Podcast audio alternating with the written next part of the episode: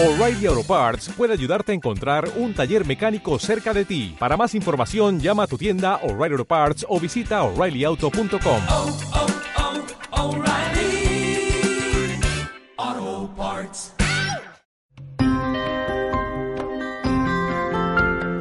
Muy buenos días, bienvenidos a una jornada más de estrategias de inversión.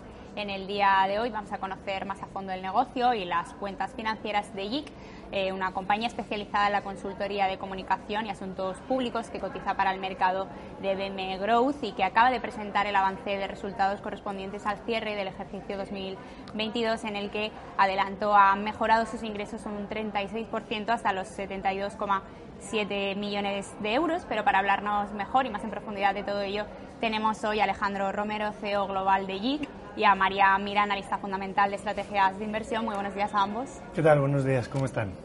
Muy buenos días a, a María también, que está desde el otro lado de la pantalla. Muy buenos días a todos.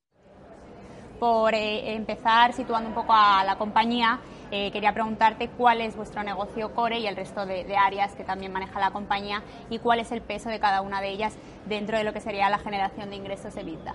Bueno, eh, la verdad que somos una compañía bastante diversificada y creo que eso nos da una posición de equilibrio también desde la perspectiva del riesgo. Eh, yo creo que me gustaría contar el triángulo mágico de nuestro crecimiento. Eh, efectivamente, como introducías, eh, JIC es una compañía que nace desde el ámbito de la comunicación corporativa y los asuntos públicos y regulatorios, pero a día de hoy somos una compañía mmm, diversificada. Eh, analizamos desde el punto de vista de los datos, territorios y comunidades, localizamos insights que mueven o aceleran la conversación, determinamos influenciadores, entendemos sobre la base de esos insights qué contenido puede generar un cambio de percepción, gestionamos la influencia, desarrollamos ese contenido sobre un storytelling creativo o un relato emblemático, lo aceleramos con marketing digital o performance y volvemos a gestionar cuál es el impacto de la estrategia que hemos puesto en marcha, midiéndola con indicadores de gestión muy claros. Eso hizo que empezáramos la expansión de la compañía desde el punto de vista de las geografías. Empezamos en Europa con España, Barcelona y Lisboa, de ahí nos fuimos a América Latina, México, Brasil, Perú, Colombia, continuamos en Estados Unidos. La segunda parte de nuestro crecimiento vino pasar de las geografías a las especialidades y cómo profundizábamos desde todos los ámbitos de la reputación en ser capaces de tener eh, un, una oferta completa 360 de productos y servicios. Y el tercer eje de nuestra estrategia hoy son nuestros clientes cómo entendiendo el desafío de negocio de nuestros clientes, aspiramos a proyectos más sofisticados, más complejos, que nos tienen que dar mayores honorarios, integrando una oferta de productos en función de solucionar ese desafío del negocio. Sí, Alejandro, yo te quería preguntar, comentabas ahora un poco por geografías, estáis implantados en Latinoamérica, en Europa, en Estados Unidos, pero ¿cuál es el mix geográfico de ingresos y EBITDA? Es decir, ¿cómo, cómo se reparten esos pesos? Bueno, pues en términos reales, nuestra organización son tres unidades de negocio, dos geográficas, una que es Europa, que constituye nuestras oficinas de Madrid, Barcelona eh, y Lisboa, junto con las integraciones de Apache y de China, otra que es Américas, que incluye nuestro negocio desde Estados Unidos hasta la Patagonia en, en Argentina, y tenemos una transversal que es Deep Digital Business y es todo el impacto que nos ha permitido la tecnología dentro de los ámbitos de la estrategia de comunicación. Europa para nosotros es aproximadamente el 45% del negocio y el 53% del EBITDA, ¿vale? Si integramos lo que es la transversalidad de DBB.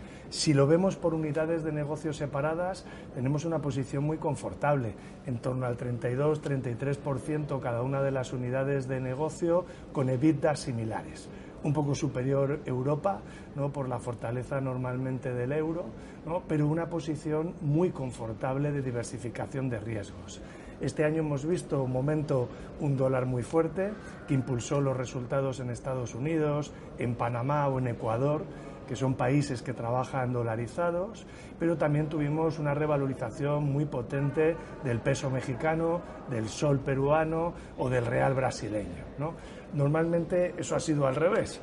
Hemos tenido eh, peor desempeño de monedas en mercados en vías de desarrollo y mejor desempeño de moneda dura. Yo creo que es súper interesante el tener este equilibrio, porque si Estados Unidos va mejor, nosotros vamos mejor, equilibra lo que sucede en América Latina, si Europa va mejor, equilibra lo que nos sucede en Estados Unidos. Y de cara a nuestros inversionistas, pienso que esa diversificación de riesgos hace, como dice Lighthouse, uno de los analistas que nos siguen, eh, JIC es más que un fortín, ¿no? Es, es un negocio resiliente, posiblemente es una acción defensiva, pero de muy rápido crecimiento. En ese equilibrio que, comentas por áreas geográficas, si nos fijamos en la TAM, ¿cómo se está afectando la situación que están viviendo en países como Brasil o Perú? Bueno, es una estupenda pregunta. ¿no? JIC es un jugador de largo plazo, eh, está en la región desde el año 97, principios del 98, y las hemos vivido ya de todos los colores. Yo le digo a nuestra gente, eh, María, que eh, nuestro negocio es tendiente al infinito. ¿En qué sentido? Los presupuestos que manejamos con los clientes son relativamente pequeños. No, no hay mucha diferencia entre si contratan allí o no contratan. Posiblemente hay mucha diferencia en los resultados que nosotros aportamos. ¿no? nuestra clave es entender la coyuntura de mercado. ¿no? Mm, eh, hay un mercado en contracción o un mercado con conflictividad social, es más importante el área de asuntos públicos, es más importante fomentar el diálogo, es más importante fomentar consensos. ¿no? Viene época de bonanza, bueno, pues a lo mejor hay que enfocar los productos a fusiones y adquisiciones o a consumer engagement con mayor lanzamiento de productos de consumo. ¿no? Si nosotros tenemos la habilidad de anticipar qué va a suceder en el mercado, tenemos la capacidad de adaptar nuestra oferta de productos y servicios a lo que está requiriendo nuestro comprador. Y la segunda clave en entornos complejos o complicados es tener un multicomprador. Nosotros tradicionalmente nos centrábamos en la dirección de comunicación, pero ahora tenemos una oferta muy sólida para el director de marketing, tenemos una oferta muy sólida para el director de recursos humanos, tenemos una oferta muy sólida para el CEO para el consejero delegado. Ser capaces de haber ampliado esa oferta de productos y servicios nos da también el equilibrio de tener una oferta para cada comprador en momentos de negocio diferentes. Brasil viene de una época eh, de polarización, tenemos muchas expectativas con lo que va a suceder con la nueva presidencia de, Lula. En, Perú mm, tenemos conflictividad social y política, pero no es muy diferente a la que ha tenido los últimos 22 años. en Estados Unidos tenemos también una gran polarización. Es decir, yo creo que en los negocios hay que saber transitar eh, cuando las olas pegan fuerte y ponerte de cara al viento. ¿no? Pues eh, un poco siguiendo por esa temática de diversificación geográfica, desde el punto de vista financiero, el negocio en Latinoamérica ingresáis en moneda local, los gastos y salarios, por ejemplo, son en moneda local y al pasar a euros, ¿cómo ha afectado pues, eh, pues ese tipo de cambio con esas monedas y cómo esperáis que evolucione un poco para el 2023? Bueno, eh, desde el punto de vista del tipo de cambio, que es algo que no controlamos, no nos volvemos muy locos en cuál es el tipo de cambio. ¿no? Tratamos de concentrarnos en aquello que sí podemos controlar, como es proteger un precio, como es tener al mejor talento, como es seguir innovando. ¿no? Este año ha sido un año positivo en términos de tipo de cambio, por lo que hablábamos de la revalorización de estas monedas frente al euro, que es la moneda en la que acabamos consolidando, puesto que al final, bueno, pues estamos en el BNE Growth en, en Madrid, en España, ¿no? Eso ha sido un comportamiento positivo del cual, bueno, pues nos congratulamos, ¿no? Vamos a ver qué pasa al año que viene. Pero no hacemos una estrategia en función de cuál va a ser el tipo de cambio. Si nos aseguramos, y lo has dicho muy bien, ¿eh? que en todos los países operamos en esa moneda. Ingresamos y gastamos en esa moneda, lo cual nos tiene que permitir mantener esos equilibrios, ¿no? ¿Qué apunta a este año? Bueno, posiblemente un año parecido al pasado en ese sentido. ¿no?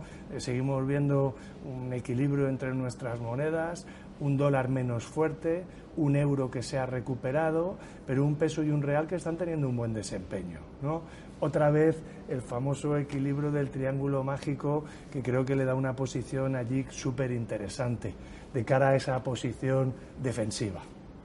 Una vez visto pues, todo esto de, las áreas geográficas y lo que supone para JIC, eh, voy a cambiar de tema y traigo, que lo has mencionado anteriormente, el área, el nuevo área de Deep Digital Business. Quería preguntarte qué supone ya en ingresos en 2022, qué es lo que esperáis en 2023, cómo va a evolucionar, si va a impulsar el crecimiento orgánico o inorgánico de este área. Bueno, eh, es una estupenda reflexión también. Para nosotros Deep Digital Business ya es el presente. ¿no? Eh, lanzamos realmente esta división eh, como una unidad transversal eh, paralela a las geografías. Ya supuso este año al cierre el 32% de nuestro negocio, pero en mi cabeza tiene que suponer el 50 o el 55% de nuestro negocio. ¿no?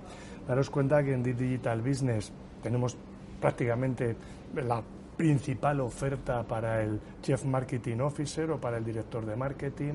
Es donde tenemos toda la estructura de marketing digital y de performance, en donde estamos aspirando a presupuestos muy diferentes a los que hay en el ámbito usual o tradicional de la comunicación. ¿No?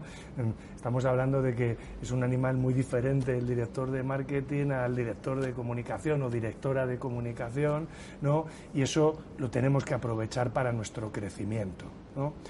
Post pandemia hubo una dilución de las fronteras entre lo que significaba la publicidad o el advertising, lo que significaba el content development o la creación de contenido, todo lo que significaba las relaciones públicas o los asuntos corporativos, ¿no? JIC tiene una oferta en este momento 360, como reiteraba antes, lo cual nos hace un proyecto que apuesta por el crecimiento. ¿no?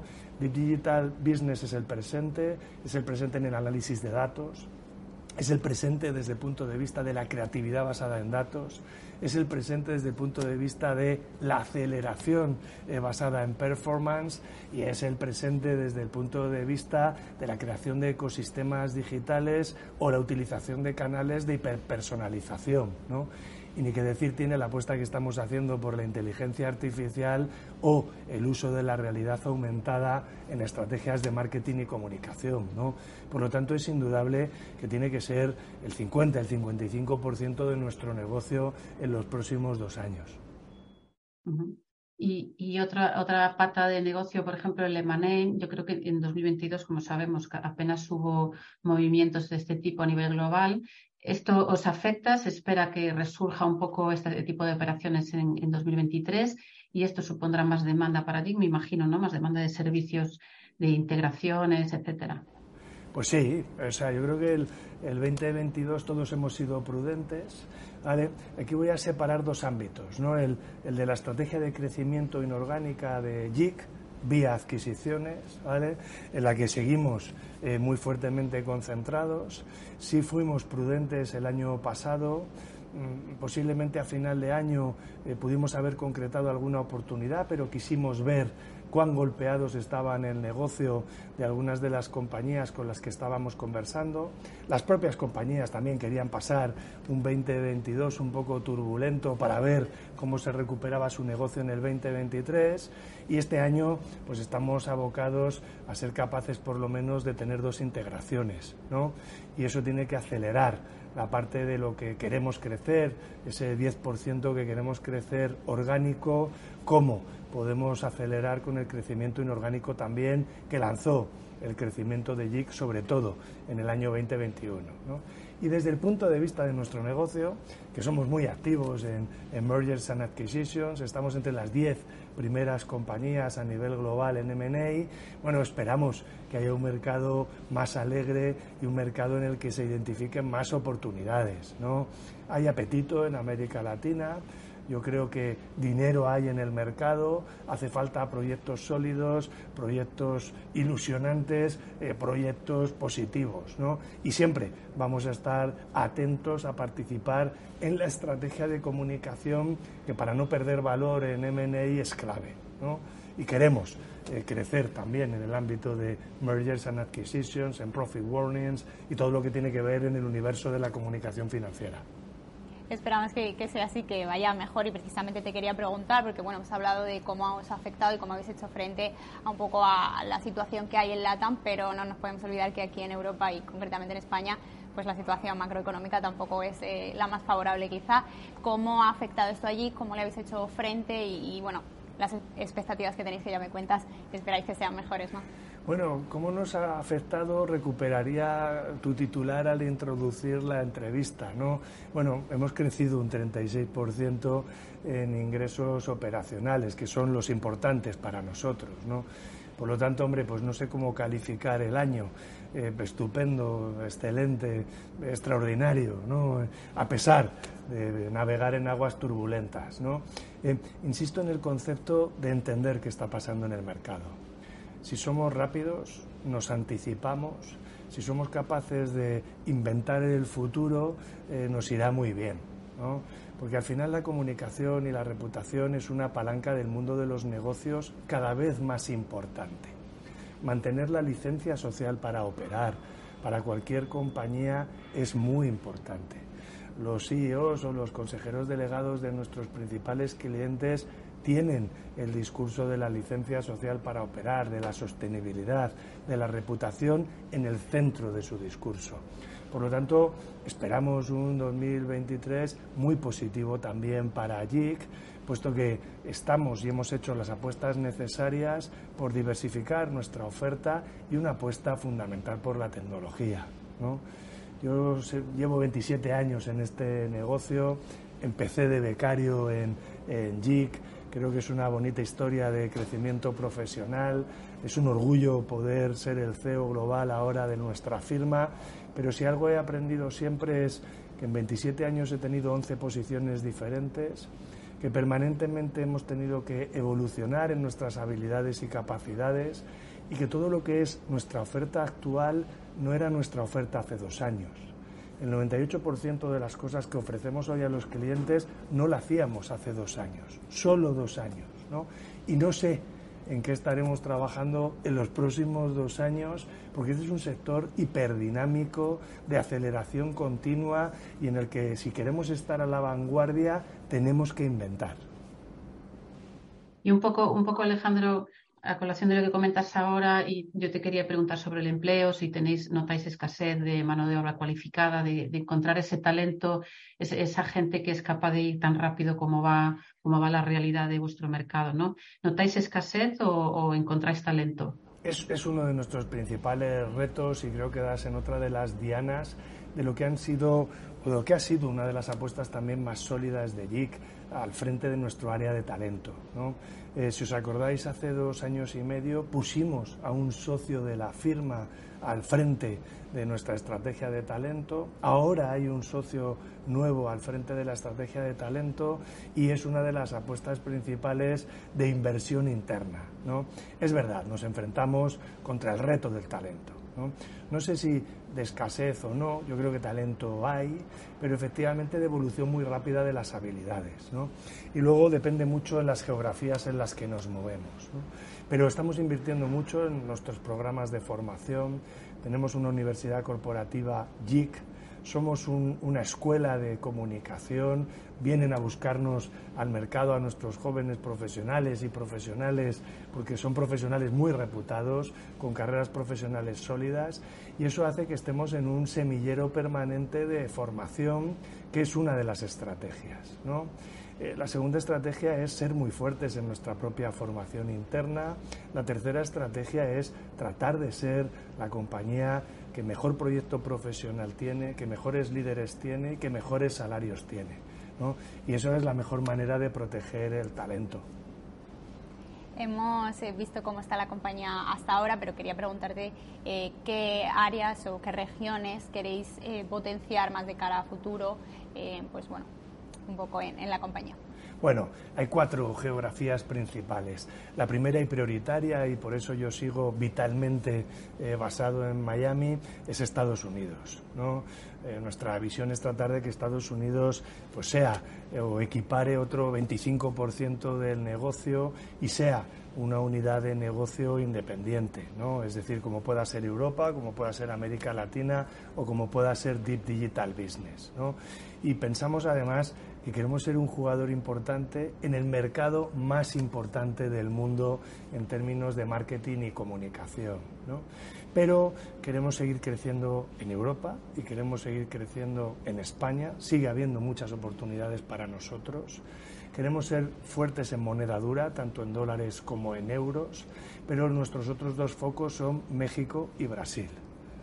Sobre todo Brasil, en donde también tenemos oportunidades de crecimiento muy grandes y como yo siempre digo, Brasil es otro planeta. Eh, por lo tanto, consolidar el eje en inglés, en español y en portugués, pensamos que nos tiene que dar valor a nosotros y valor hacia nuestros accionistas. Pero el foco prioritario es Estados Unidos. Y, bueno, Alejandro, ya sabes, cuando los analistas escuchamos hablar crecimiento, la pregunta que nos surge es cómo lo vais a financiar y el nivel de deuda, creo que tenéis caja neta positiva por el momento, estáis cómodos así. ¿Cómo planteáis la financiación de todo ese crecimiento que tenéis? Bueno, de la mejor manera posible, te diría María, para crear valor. Lo bueno es como tú lo acabas de describir, tenemos muchas opciones, ¿no? Tenemos caja propia, tenemos líneas de crédito a muy buenas tasas de interés, somos una compañía cotizada, podemos hacer una ampliación de capital, podemos meter otros fondos de inversión. Mm, yo creo que somos dueños de nuestro destino. Lo prioritario es seguir manteniendo la fortaleza del modelo de partnership y la promesa de valor de que aquellos profesionales que contribuyen de manera determinada a hacer crecer el negocio puedan ser socios reales de nuestra firma y a partir de ahí yo creo que va a depender del tamaño de nuestras adquisiciones. Creo que mientras podamos utilizar la caja y las líneas de crédito es la mejor de las opciones, pero no descartamos ir a una ampliación de capital si se dan las condiciones adecuadas y el tamaño de la adquisición adecuada. Somos tremendamente ambiciosos y lo bueno es poder tener dentro de la caja de herramientas el destornillador, el martillo, la taladradora eh, y la capacidad de poder tener múltiples opciones para proteger el valor de cara a nuestros accionistas. Hemos comentado ya en varias ocasiones, y lo, comentaba también al principio, que habéis presentado hace unos días el avance de resultados de, 2022. Eh, ¿Habéis cumplido con los objetivos que teníais y con el presupuesto? Cuéntanos tú un poco más y, también si seguís manteniendo los objetivos que habéis puesto a 2024, pues bueno, teniendo un poco esta situación de incertidumbre que, estamos viviendo. Pues eh, eh, la verdad, primero, estamos muy contentos con los resultados del 2022, gracias a 1.133 GICERS. ¿no? Eh, esto es un súper trabajo en equipo y, a mí me parece increíble pensar que ya somos 1.133 o 1.134 a día de hoy. ¿no? Eh, entonces sí, mantenemos nuestros planes. ¿no? Si os acordáis, eh, cuando salimos al mercado y cuando empezamos la cotización en el BM Growth, dijimos que íbamos a duplicar la compañía en el 2025. ¿no? Posiblemente la estemos duplicando en el 2024 un año antes de lo que dijimos al mercado. Y ojalá eh, lo podamos conseguir porque sería un éxito de adelantar esos objetivos en nuestro plan estratégico. Eh, el presupuesto que hemos presentado para el avance del 2023 tiene un titular de prudencia contenida, siendo ambiciosos. Seguimos creciendo dos dígitos, un 10% en ingresos operacionales. Queremos llevar ese valor al EBITDA, creciendo un 10% en inorgánico, en orgánico, perdón pero vamos a ver qué pasa en el inorgánico, ¿no? que no lo controlamos tanto como podamos controlar el orgánico. Eso yo creo que tendría que estar cerca, ojalá, si nos salen bien las cosas, de ese objetivo que nos propusimos en el 2025. ¿no? Y nada me haría más ilusión, bueno, pues en mi primer año de gestión o al frente eh, de la compañía. Y, y, sobre eso, digo, recientemente habéis hecho una remodelación del equipo directivo eh, con una nueva figura también, el CCO. ¿Qué buscar y un poco con esa remodelación? Y, ahora no sé si cómo está definido, pues quizá un nuevo plan estratégico, ¿no? ¿En dónde pondréis el foco para el nuevo equipo directivo? Claro, yo no lo llamaría, si me permites, remodelación o reorganización, ¿no? Eh, yo lo llamaría estrategia de crecimiento. ¿No? Eh, que ha supuesto primero la creación de una nueva posición, efectivamente, como eh, Luisa García, como Chief Operating Officer Global. Bueno, optimizar mucho más el rendimiento de nuestras direcciones corporativas, ¿no? buscar eficiencias y crear valor, pero sobre todo permitirme a mí enfocarme en lo más importante, que son los clientes. ¿Eh?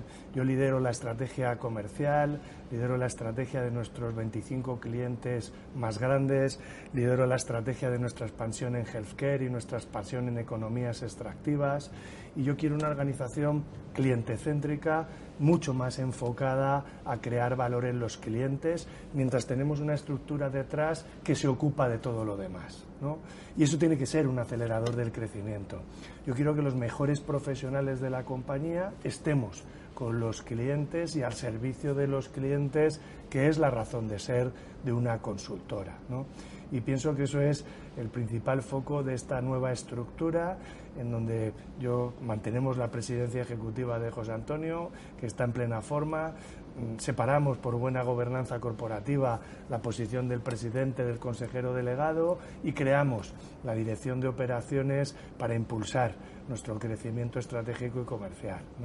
Entonces, no sé, de cara a nuestros inversionistas, creo que es una organización muy potente que busca además también buscar eficiencias, no, no lo niego, pero que tiene que ser capaz de crecer ese doble dígito que mantiene nuestra promesa de valor al mercado pregunta obligada también para nuestros usuarios, la política de dividendos. Eh, corrígeme si me equivoco, actualmente se, establece un payout del 20-30% con dividendo extraordinario, mm, con cargo a reservas, con prima de emisión en 2022. ¿Seguís manteniendo esta política de dividendo o habrá una revisión? No, en principio seguimos manteniendo la misma política de, de repartir un dividendo efectivamente entre el 25 y el 30%.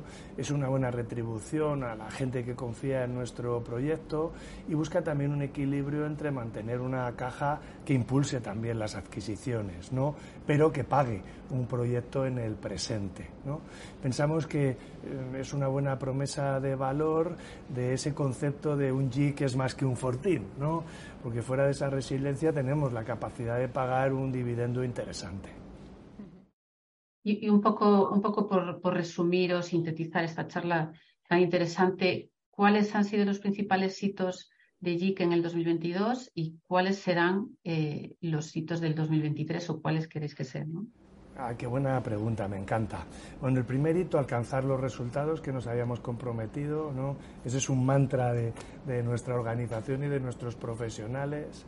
Lo segundo, haber lanzado con tanto éxito The Digital Business, ¿no? Y haber hecho una unidad más allá de las geografías, con una apuesta determinada por la tecnología y la utilización del Big Data. Y en tercero, consolidar nuestro negocio en Estados Unidos, quiero destacar ya que es el 6% de nuestro negocio y el 7% de nuestro EBITDA. Es decir, una operación muy rentable que nos ha permitido sumar mucho valor en el mercado más competido del mundo. ¿no? Señalaría esos tres hitos más allá del éxito que seguimos teniendo en Europa. Para ir eh, ya cerrando esta entrevista, ¿no? visto todos los temas. Eh, quería bueno, destacar que, como compañía cotizada desde abril de 2022 es verdad que la cotización está siendo un poco penalizada en el mercado, ¿a qué creéis que se debe y también qué le diríais a un inversor que esté valorando la opción de, meter a JIC dentro de su cartera y, que le puede también eh, interesar a un pequeño inversor? Bueno, eh, o sea, el, mercado del año pasado, eh, creo que hay que ponerlo en su contexto, tiene niveles de, de prejuicio, de negatividad similares al crash financiero del 2008 o de 1969. Por lo tanto, yo creo que es un año eh, para olvidar en términos de los mercados, o sea, Wall Street, IBEX o el que queramos poner. ¿no? Entonces, no creo que hay que analizar eh, desde ese punto de vista cuál ha sido el comportamiento de la acción de JIC. Fuera de todo eso, estamos por encima eh, del precio de salida. No todas las acciones pueden decir eso, y más en el BM Growth, lo cual demuestra la resiliencia. ¿no? Tenemos una capitalización bursátil ahora mismo de 115, 116 millones de euros, lo cual yo creo que es excelente. Eh, nosotros estamos en un mercado, además, que lo que te paga es la expansión y lo que te financia es la expansión. Esto es una carrera de largo plazo, ¿no? Y luego somos una acción con un dividendo interesante, ¿no? Teniendo en cuenta también, y ustedes que nos siguen muy de cerca, pues nuestro free flow todavía es pequeñito y realmente cualquier mínimo intercambio de la acción, pues parece que produce un gran cambio de valor, ¿no? Tenemos mucho apetito de nuestros inversores institucionales por ampliar sus posiciones y yo le diría a los inversionistas que si quieren una estrategia de largo plazo, somos una gran acción para combinar en un portafolio eh, interesante en el que tengas un proyecto defensivo que paga buen dividendo y que siempre cumple lo que promete. ¿no? El track record de JIC es que un crecimiento acumulado del 40% en los últimos 27 años, pero lo más importante es que lo que decimos lo hacemos. ¿no? Y eso creo que en el mercado de hoy, en un mercado turbulento, de prudencia contenida, somos una acción interesante. Pues muchísimas gracias Alejandro Romero, CEO global de JIC, por estar hoy aquí con nosotros y darnos a conocer un poquito más pues, tanto la, el negocio de la compañía como sus cifras financieras. Muchísimas gracias. Hombre, no, gracias a, a, ustedes. Me han hecho preguntas muy difíciles, pero espero haber dado respuestas interesantes. Muchísimas gracias a María Mira también por estar hoy aquí con nosotros. Muchas gracias. Muchísimas gracias Alejandro, a JIC y a todos nuestros usuarios. Y yo creo que la charla y las respuestas muy clarificadoras y, y estupendas. O sea que encantada. Muchas gracias. Bien, encantado. Gracias por la oportunidad. Recordad además a los que nos están viendo que para más información de actualidad sobre la bolsa y los mercados pueden entrar en estrategiasdeinversión.com.